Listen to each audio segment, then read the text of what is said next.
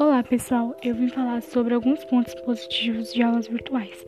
O primeiro ponto é que o aluno pode escolher seu próprio horário de estudar, estudar no, seu, no conforto de sua casa, tem mais interação com os professores, tiram mais suas dúvidas, tem menos custo porque não precisam sair de casa, entre outros pontos positivos de aulas virtuais.